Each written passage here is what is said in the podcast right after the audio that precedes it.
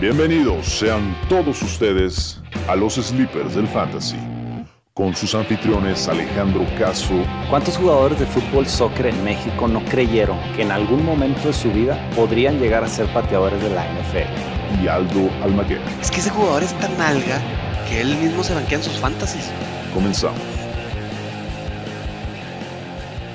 ¿Qué tal? Bienvenidos a todos a los Sleepers del Fantasy. Yo soy Aldo Almaguer y me acompaña otra vez Alejandro Caso. Alex, buen día. Aldo, preocupadísimo por el número de lesiones que hubo esta semana. Dios mío, parece que tenemos un hospital en la NFL. Es la, la semana de la carnicería, esta semana 2 de la NFL. Tuvimos una inmensidad de lesiones. Más o menos 50 jugadores, Alex, para que te des No, una idea. increíble. 50 jugadores lesionados. 15, alrededor de 15, por ahí entre 15 y 20 nos impactan de manera del fantasy. El día de hoy vamos a hablar de todas las lesiones, se nos va a ir medio programa en lesiones. La ventaja de toda esta eh, crisis de lesiones es que como en todas las crisis hay buenas oportunidades. Entonces yo creo que va a haber muy buenas opciones en el waiver wire que Alex nos va a comentar al rato. Es correcto. Y para todos aquellos que ya están viendo su funeral, aquellos ronda 2, ronda 3 que agarraron a Saquon Barkley o a Christian McCaffrey, nos sentimos mal por ustedes, pero esperemos que con un poco de información pueda tomar una buena decisión y volver a levantar su equipo de fantasy. Hablamos también de las performances buenos y malos de esta semana, los héroes y los villanos que tuvimos en la semana 2. Y finalizamos con a quién hay que arrancar y a quién hay que sentar Así es. para la semana 3. U- ¿Te parece? Una, me parece muy bien. Una nota importante de esta semana es que hubo 17 torn ACLs, el número más alto en la historia de las temporadas de NFL. Increíble. 17. ¿Qué significa fuera la temporada, no? Fuera de la temporada Eh, ese completamente. torn ACL ya no regresas hasta el otro año. Es correcto. Híjole. Pues bueno, vamos a empezar con las lesiones que tuvimos en la semana 2. Alex, empezamos con de las dos más impactantes. Pues la primera, sobre todo, eh, de Barkley, el corredor de gigantes, porque se nos va toda la temporada. Lo va a reemplazar Dion Lewis y Wayne Gallman. Y hay por ahí rumores de que mañana, martes, Devonta Freeman visita a los gigantes. Si se va a gigantes. Alex, ¿te quedas con Freeman o le das oportunidad a Dion Lewis? Fíjate que Dion Lewis se me hace un corredor que ya tuvo su oportunidad con los Patriotas, nunca fue una estrella. Eh, me parecería a mí que es Wayne Gallman el corredor utilizar o el que debería de utilizar los gigantes. Devonta Freeman eh, vendría siendo un pass catcher, entonces es una buena opción si lo llegan a firmar para las ligas de PPR o, medio PPR. Este, no confío mucho en Dion Lewis. Si es la única opción disponible, no lo agarro en este waiver wire. Sí, fíjate que no agarro, híjole, desde inicio de temporada ni a Barkley le confiaban que fuera el pick número 2 o el rankeado número 2, porque nada más esa línea ofensiva de gigantes nada más no abre nada de huecos a sus corredores. Entonces, eh, yo creo que ni aunque viniera Devonta Freeman, Te metías eh, en esa línea. Me met- me met- exacto, me metía en, eso- en esos problemas. Si no viene Freeman, yo creo que no me arriesgo con Lewis ni con Wayne Gallman. Mm. Nos movemos. Christian McCaffrey, el pick número uno o el, el rankeado número uno, corredor de las Panteras. Problema de la espalda y el tobillo. Eh, dicen que se va a perder algunas semanas. Ese algunas semanas yo pronostico que entre unas cuatro y seis semanas. Sí, eso es lo que dicen los expertos. Cuatro o seis semanas.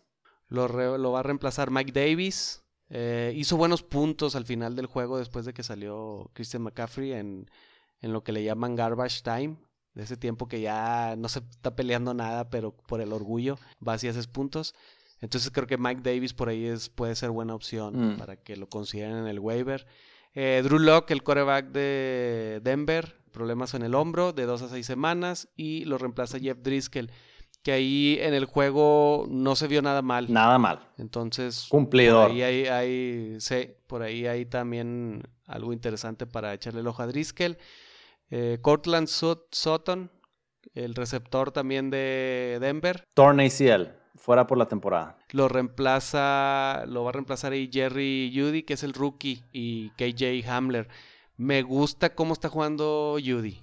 Yo creo que esto libera muchos targets, definitivamente para Jerry Judy, pero sobre todo, Aldo, creo que le libera muchos targets para Noah Fant. Un, un coreback que no tiene mucha confianza tirando bombas o tirando pases de más de 30 yardas, siempre va a recurrir a los pases cortos, ya sea para, para el corredor o para el tight end. Me gusta Noah Fant como un buen pick. Si está libre en tu liga, hay que agarrar a Noah Fant. Eh, nos movemos. Eh, Davante Adams.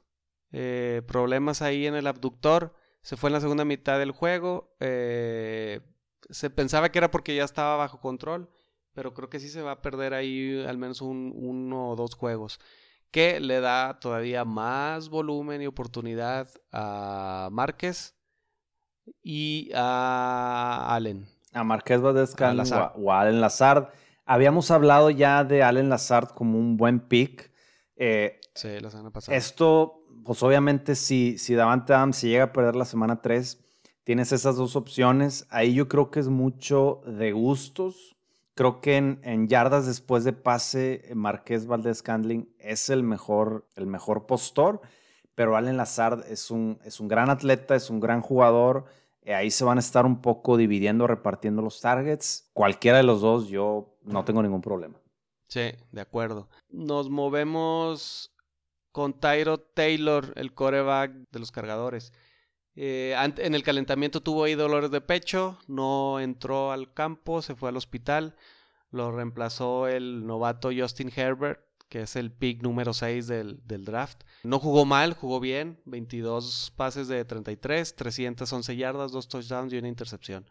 Ya dijo el coach que si Taylor se sigue sintiendo bien, se, siente bien, eh, regresa a jugar como titular. Pero creo que una más para Taylor para que le queda para que Justin Herbert lo reemplace. Me da mucha pena con estos corebacks que entran, Tyrod Taylor, el Teddy Bridgewater, que llegan a equipos nuevos y luego el rookie eventualmente los reemplaza. Creo que este puede ser también el caso de, Fitzpatrick en, Miami. Increíble, yo creo que increíble la actuación de Justin Herbert, sobre todo porque eh, movió mucho más la pelota por aire, algo que Tyrod Taylor no había podido hacer. Le dio pelea al actual campeón eh, de la NFL con un 66% de efectividad, con dos touchdowns y más de 300 yardas. Para mí es un hecho que Justin Herbert se debería quedar con esa posición. Sí, sí, de acuerdo. Yo, creo que este año termina él siendo el titular. No creo que Tyro Taylor eh, lo termine, pero si en dado caso que no, para el otro ya está listo. Nos movemos con Kai Makers, corredor de Rams, tiene problemas en las costillas. Lo va a reemplazar Darrell Henderson y Malcolm Brown, que vamos a hablar de ellos un poco más adelante. Malcolm Brown al final del juego tuvo ahí un problema con el dedo, de, con, con, un dedo. No sabemos bien todavía si juega o no, pero pues eso le va a dar todavía más volumen y oportunidades a Henderson. Sterling Shepard, receptor de gigantes, problemas con el dedo del pie. Lo reemplaza Golden Tate, que se me hace que es muy muy buena opción Golden Tate con ahora que no está Sterling Shepard. Sobre todo los, los targets que le empieza a liberar a Evan Ingram. Yo creo que ahí eh, los, los targets y los pases que le puede llegar a dar a, Evan Ingram son muy valiosos. Y como vamos a hablar más adelante, Darius Slayton puede ser aquí el, el pick de la semana si te gusta la ofensiva de los, de los Giants. Y nos movemos ahora al hospital de San Francisco. Jimmy G eh, un esguince de tobillo y lo va a reemplazar Mullens, al menos por un juego. Entonces Jimmy G no está para el otro juego. Eh, Raheem Mostert, un esguince suave, entre comillas dicen. Yo creo que se pierde al menos unos dos, tres partidos. Lo, reemplazó Jerry McKinnon y Tevin Coleman. Y luego Tevin Coleman se echó la rodilla. Yo creo que aquí hay buena oportunidad de volumen para Jerry McKinnon. Ah, también llamado como el Maquinón. El Maquinón, el Jerry el Maquinón. Fíjate que aquí yo me acuerdo en, la temporada del 2018 cuando entró Mullens porque Jimmy G se había eh, roto los, los ligamentos cruzados. Y me acuerdo de un coreback que hizo un muy buen trabajo. ¿Sabes? Un coreback reemplazo eh, cumplidor, eh, tirando pases de 15, 20 yardas, eh, dándole trabajo a George Kittle. obviamente, San Francisco estableciendo el juego por tierra. Me parece que por un par de semanas no pudiera afectarle mucho a San Francisco, pero el problema con la defensiva, yo creo que es el problema grande y si eso es el caso, entonces pudiéramos esperar un San Francisco que tira un poco más la pelota. Sí, eh, de acuerdo. Va a estar yo creo que más apretado los juegos y probablemente más en desventaja van a estar, a lo que nos va a llevar a más pases. Sí, tienes razón. ¿Quién se vería beneficiado en eh, San Francisco de los pases? Bueno, obviamente George Kittle si llega a jugar, ¿Quién sería el receptor, Aldo? Eh, George Kittle sería obviamente el número uno y yo creo que Ayuk va a subir su carga de trabajo esta semana. No se vio nada mal en el juego contra Jets, el novato receptor. Creo que va a ser la opción número uno de Mullens. Número dos después de, de Kittle. Si Kittle regresa, sí. Y ahora, si no regresa Kittle, Jordan Reed tampoco se vio mal. Nada mal. Entonces, eh, tuvo un al menos la primera, eh, digo, la desventaja es que se vio muy bien en la primera mitad donde estuvo Jimmy G. Si Mullens trae la misma idea de, apoyarse en el Tyren, yo creo que Jordan Reed es un muy buen Tyren ahí de opción para el Fantasy. Sí, un waiver wire muy valioso. Estoy de acuerdo. Y cerramos con, bueno, Michael Thomas está desde la semana pasada lesionado. Hasta hoy tenemos ahí noticias de que van a ser al menos entre dos y cuatro semanas. Bueno, esas fueron las lesiones de la semana 2. Fueron bastantitas.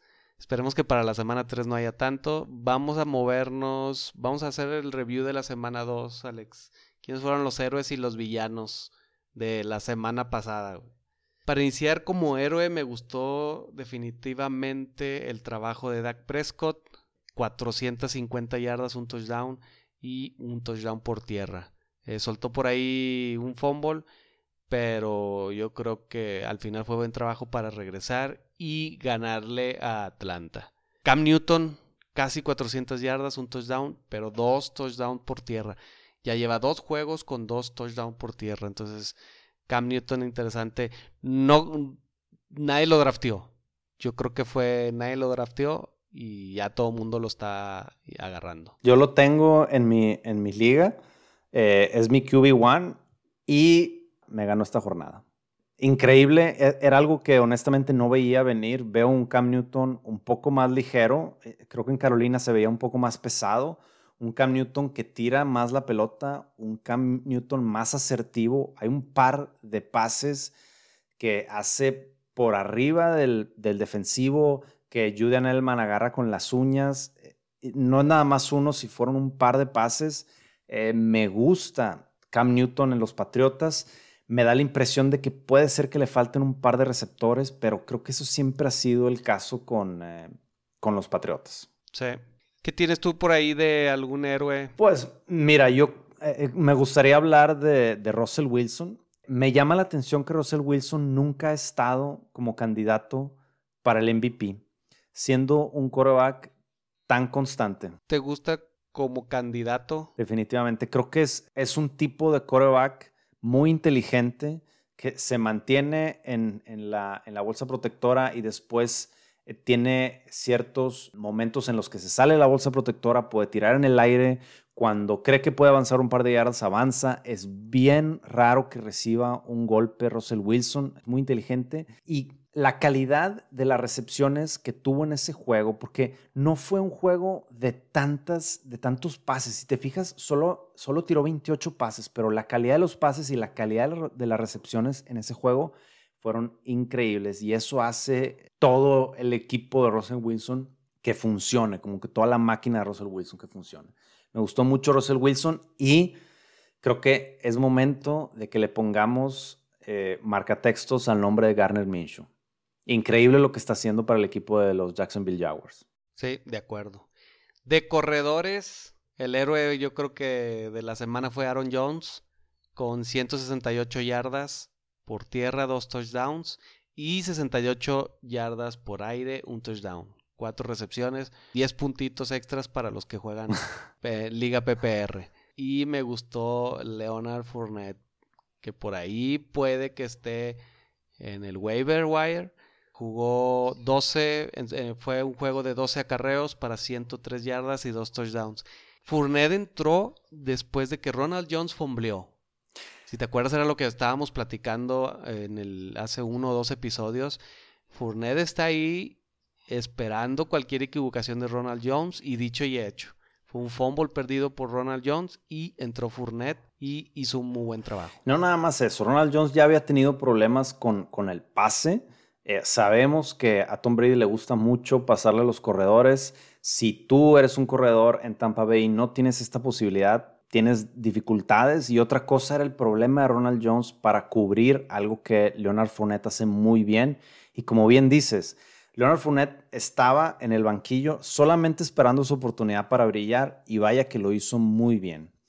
A mí una dupla de corredores que me gustó mucho fue la de Nick Chop y Kareem Hunt, ambos con un excelente juego, ambos con al menos un touchdown.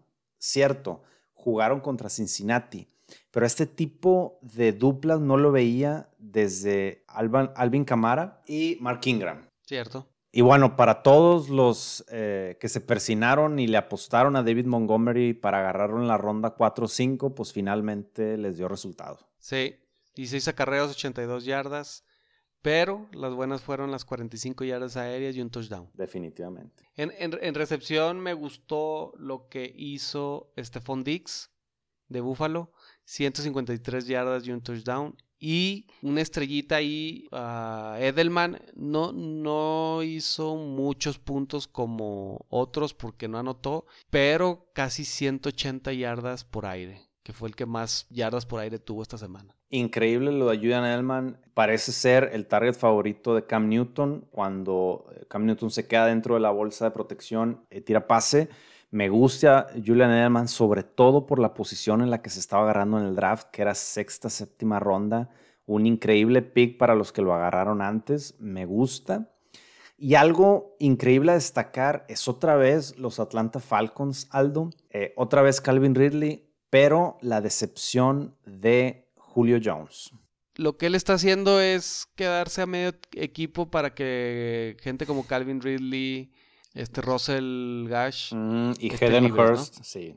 Estoy de acuerdo. Y fíjate, una nota importante es, la temporada pasada, Julio Jones seguía siendo el top 10 de receptores hasta la semana 7 sin un touchdown.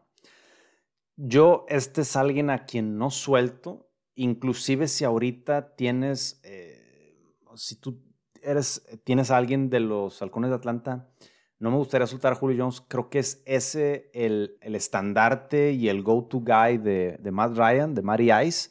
Entonces yo me quedo con Julio Jones, pero no sería eh, mala idea empezar a pensar en un trade porque es muy probable que lo puedas eh, pues vender bien por el hecho de ser un first round pick. Correcto. Terminamos con los héroes a las cerradas. Me gustó lo que hizo Tyler Higby de los Rams. 5 targets, 5 completos para 54 yardas, pero 3 touchdowns. Creo que eso fue lo que le subió el, puntaje. Increíble lo de Tiger Hill. Yo lo tenía como mi Tyrant número 8. Aquellos que se aventaron y lo agarraron, un súper buen pick. Eh, sobre todo, si piensas en, las actuaciones de, Sackers, en las actuaciones de, Goddard, excelente pick, Tyler Hibbing, un excelente juego, tres touchdowns, ese es un league winner. Eh, me gusta también, no sé tú qué piensas, Aldo, eh, John Smith de Tennessee, eh, su segundo juego con al menos un touchdown y parece como un target de confianza para Ryan Tannehill.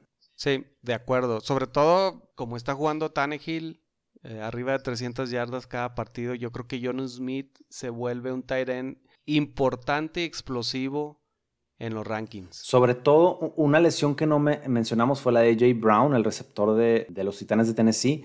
Eso libera al menos un par de targets, o dos o tres targets, que pueden ir a John Smith en el próximo juego. Entonces, ¿me lo quedo o voy por él? Eh, John Smith me parece un buen Tyrant de tener. De acuerdo. Y cerramos con unas decepciones. Nos vamos rápido ahí con las decepciones. Kirk Cousins, toda la ofensiva de vikingos fueron un asco. 113 yardas.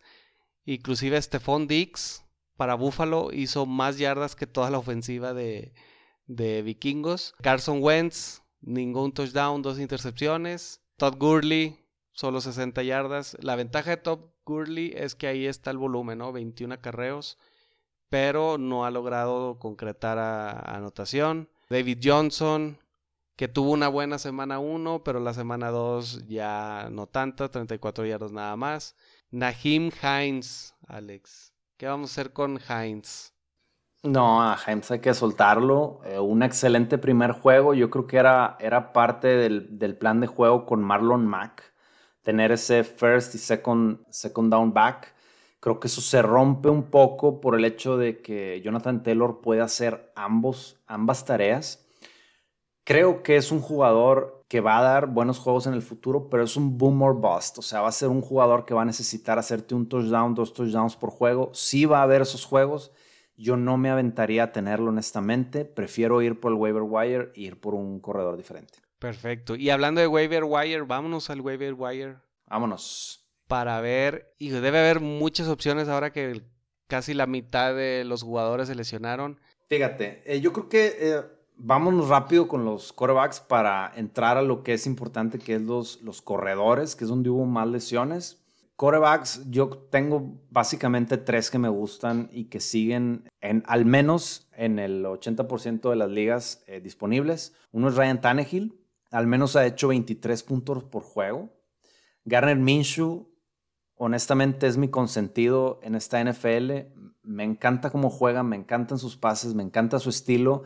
Tiene muchísimas herramientas bueno, no muchísimas, la verdad. Tiene dos herramientas muy buenas y uno de esos es el Kill and Call, que puede ser un waiver wire. Ahorita vamos a hablar un poquito más de él. Y sobre todo DK Shark. Eh, me encanta Garner Minshew y Burrow. De corredores. Ahora sí. Vámonos con lo bueno, Aldiño. Mike Davis, de Carolina, reemplazando a McCaffrey. Yo creo que le vamos a sacar un buen provecho unas cuatro semanas sin problema. Y ah, obviamente no está en ninguna liga. Sí, es un buen, es un buen ad, sobre todo por el historial que tiene eh, Carolina correr la pelota, pero creo que aquí, y voy a tener que discernir contigo, creo que aquí Carolina se apoyaba mucho en McCaffrey por el tipo de corredor que es, un corredor versátil, un corredor fuerte, que es un three down back, alguien que puede manejar todos los downs no sé si Mike Davis puede ser ese jugador. Creo que por, por cómo está estructurada la defensiva de Carolina, que acepta muchos puntos, Teddy Bridgewater se va a haber visto eh, eh, en una complicación para tener que tirar más pases.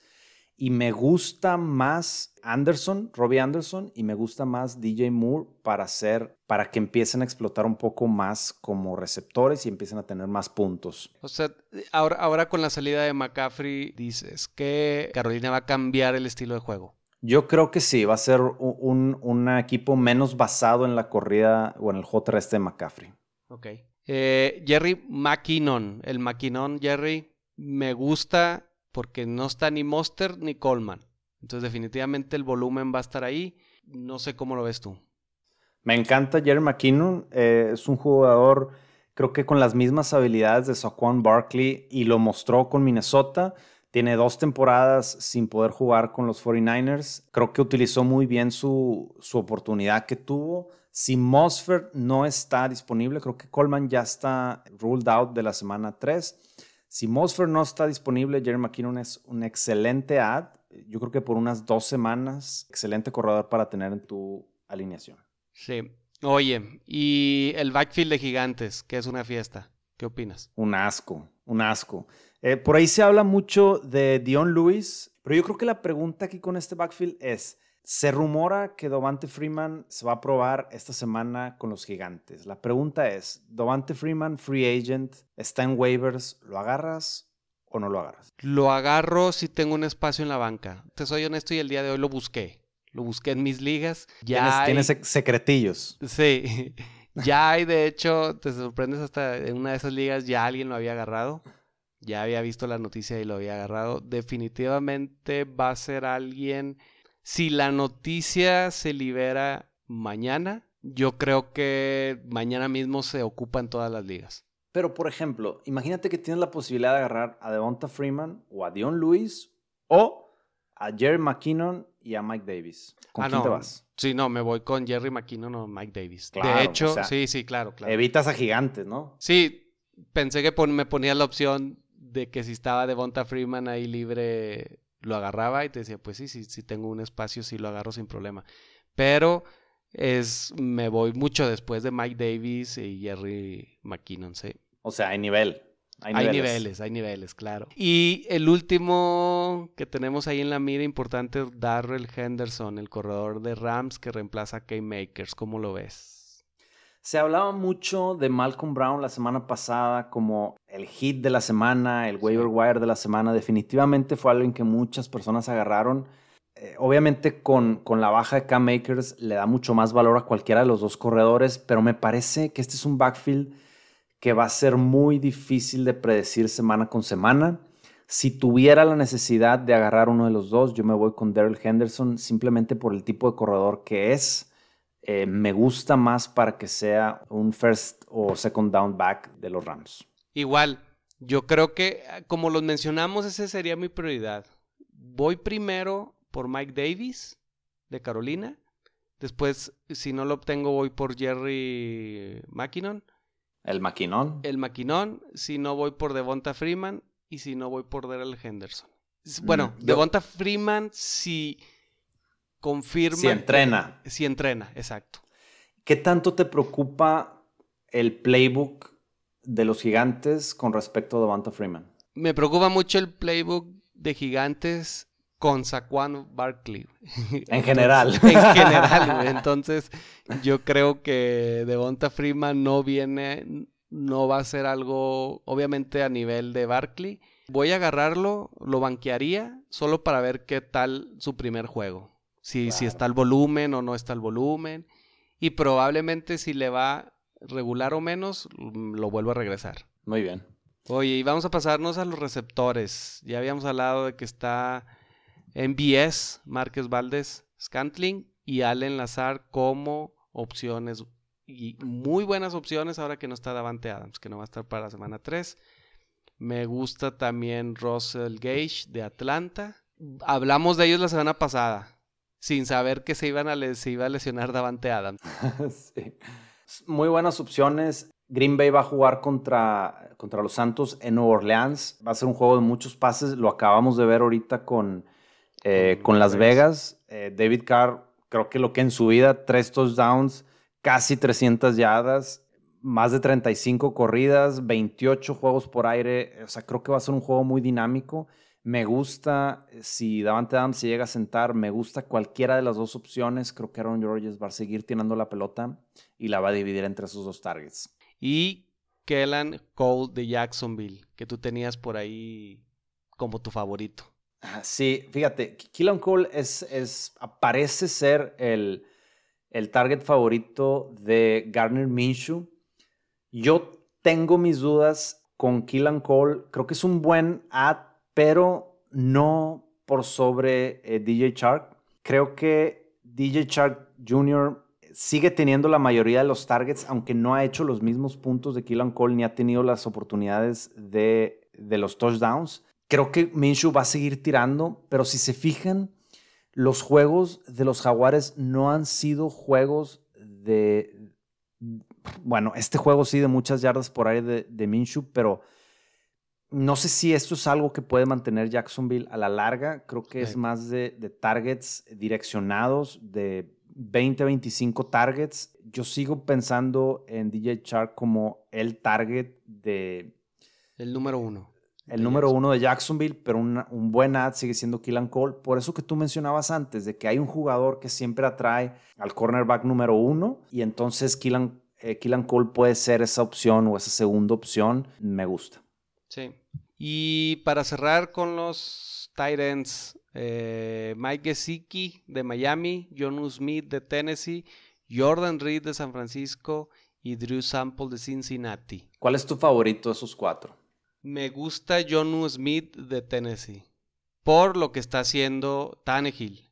Porque Mike Gesicki tuvo un muy buen juego en la semana 2, pero pues al final de cuentas dependes de Fitzpatrick, ¿verdad? De Ryan Fitzpatrick. Entonces, viendo estas cuatro opciones de alas cerradas, lo primero que hago es saber quién me está mandando el pase y me voy con Tannehill sin problema. Entonces yo creo que Jonu Smith es buena opción. Debe estar ahí en el waiver wire para que le den una checada. De acuerdo. ¿Cuál te gusta a ti? Fíjate que definitivamente Jonu Smith para un Tyrant que vas a tener el resto de la temporada, creo que es alguien que te va a dar un piso más estable. Jordan Reed solamente si George Kittle se siente, obviamente. Mike Gesicki es alguien que es un buen hada ahorita, pero no para el resto de la temporada. O sea, creo que es más un streamer. Pero hablando de streamers, quien a mí me gusta es Drew Sample. Se acaba de lesionar el jueves CJ Usama eh, de los Bengalíes.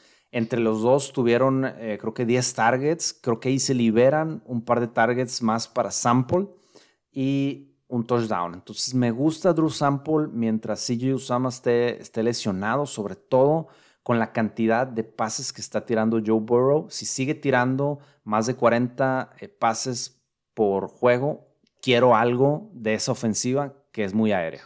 Sí, de acuerdo, muy bien. Bueno, y para finalizar ya el el episodio, Alex, ahora sí, ¿a quién alineamos y a quién sentamos? Te voy a dar, te voy a dar dos opciones y me tienes que decir a quién alineas y a quién banqueas. A ver, dale. Ahí te va.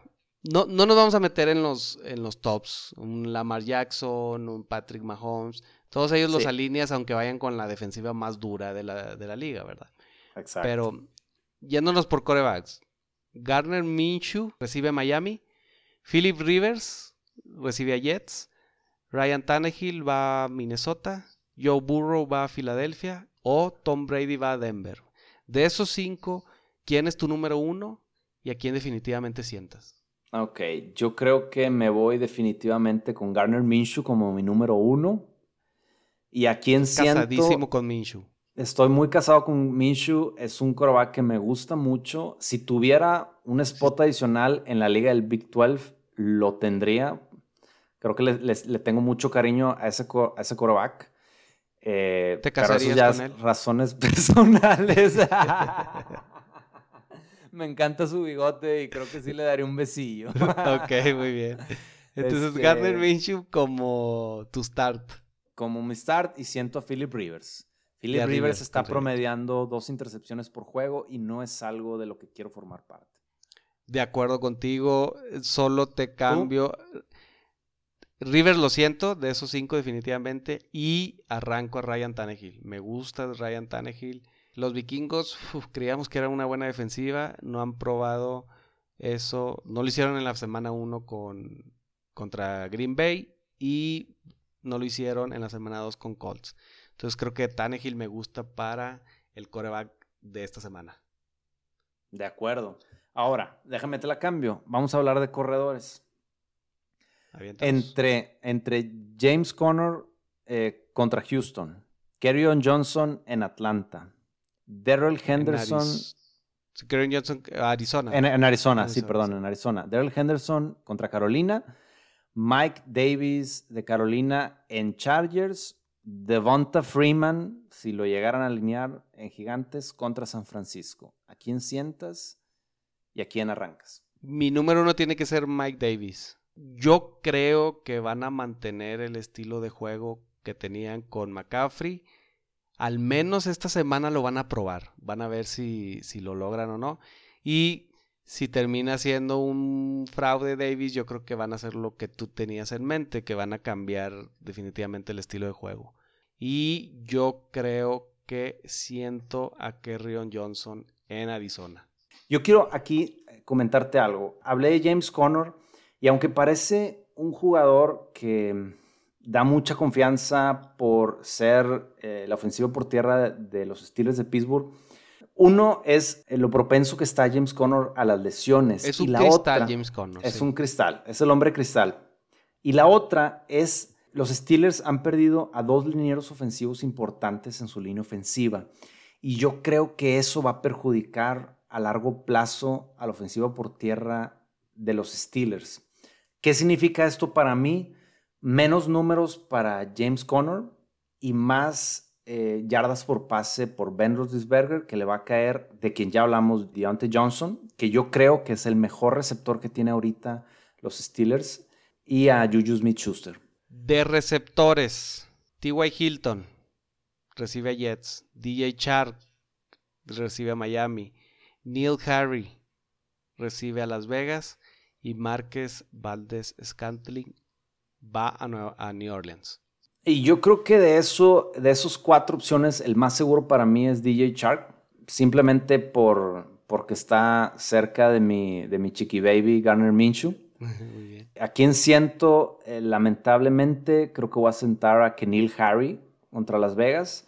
Mi problema con la ofensiva de Patriotas es que siempre llegan a la zona roja y es Cam Newton el que termina haciendo la anotación. No tienen eh, esa, eh, esa jugada de pase rápido para dárselo a algunos receptores para que note y eso le baja muchos puntos a los receptores. Y si la llegaran a sacar, sería a Edelman. Exacto. Sí, sí, de acuerdo. Fíjate que yo eh, me gusta Márquez Valdez Cantling como número uno de estas opciones. Y, hijo, no me gusta, pero sentaría a T.Y. Hilton. Porque Rivers aún no tiene esa conexión con él. Yo creo que Rivers aún no ha hecho conexión con ningún eh, receptor. y, y, si le empezó a hacer con Paris Campbell, ahora Paris Campbell se lesionó y al parecer está fuera por toda la temporada, también con un torn ACL. Eh, parece que está creando una buena química con, con Pittman Jr., pero no sabemos. T.Y. Hilton soltó muchos pases en, la última, en las últimas jugadas eh, del juego pasado contra, contra Jacksonville. ¿Es, ¿Es de preocupación? Yo creo que sí es de preocupación. Y creo que hay que esperar que tenga un buen juego y empezar a vender a T.Y. Hilton Creo que se va a tardar un rato Philip Rivers en crear sus, sus jugadores estrella. Y si hubiera alguien del ofensivo por aire de Indianapolis, yo me voy con Moali Cox, el Tyrant. Buena opción. Y para cerrar y finalizar, Tyrants. Mike Gesicki de Miami, que va a Jacksonville. John Smith de Tennessee va a Minnesota. Dalton Schultz, el de Dallas, va a Seattle. Y Drew Sample de Cincinnati va a Filadelfia. ¿Quién te gusta y quién sientas? Por, por el resultado que tuvo Moali Cox esta jornada contra Minnesota, me gusta John Smith. Entonces, ese sería el, el que arranco. Mi sleeper es Drew Sample de Cincinnati contra Philly. Eh, como, como ya comentábamos hace rato, creo que se van a liberar muchos targets y pueden ir a Drew Sample, el Tyrant de Cincinnati. ¿A quién siento? Mike Gesicki. Creo que ese es un jugador que es muy variable, es muy volátil y no me da confianza alinearlo. Estoy totalmente de acuerdo contigo. Alineo a John Smith, creo que es mi tight número uno para esta semana 3. Y siento a Mike Gesicki, que creo que la semana 2 fue un destello nada más. De acuerdo. Bueno, llegamos entonces al final. Alex, ¿qué esperas para la semana 3? ¿Más hospital o no? Híjolo, yo espero que ya no haya tanto hospital. Mira, lo único que quiero son bombas, puntos, eh, jugadas espectaculares, porque para mí eso se trata la NFL. De acuerdo. Vámonos entonces, Alex. Muchas gracias a ti, muchas gracias a todos los que nos siguen escuchando. La siguiente semana vamos a traer lesiones. Ojalá que no tengamos nada de lesiones. Vamos a ver cómo estuvo la semana 3, quiénes son los del waiver wire, que siempre hay alguien ahí disponible para nosotros y a quién hay que alinear y sentar para la semana 3. ¿Te parece, Alex? Me parece excelente. Muchas gracias, Aldo. Es un placer, como siempre, estar aquí contigo hablando de nuestro tema favorito, Muchas gracias por escucharnos. Recuerda sintonizarnos la próxima semana si quieres escuchar más tips, estrategias y sleepers para ganar en tu fantasy fútbol.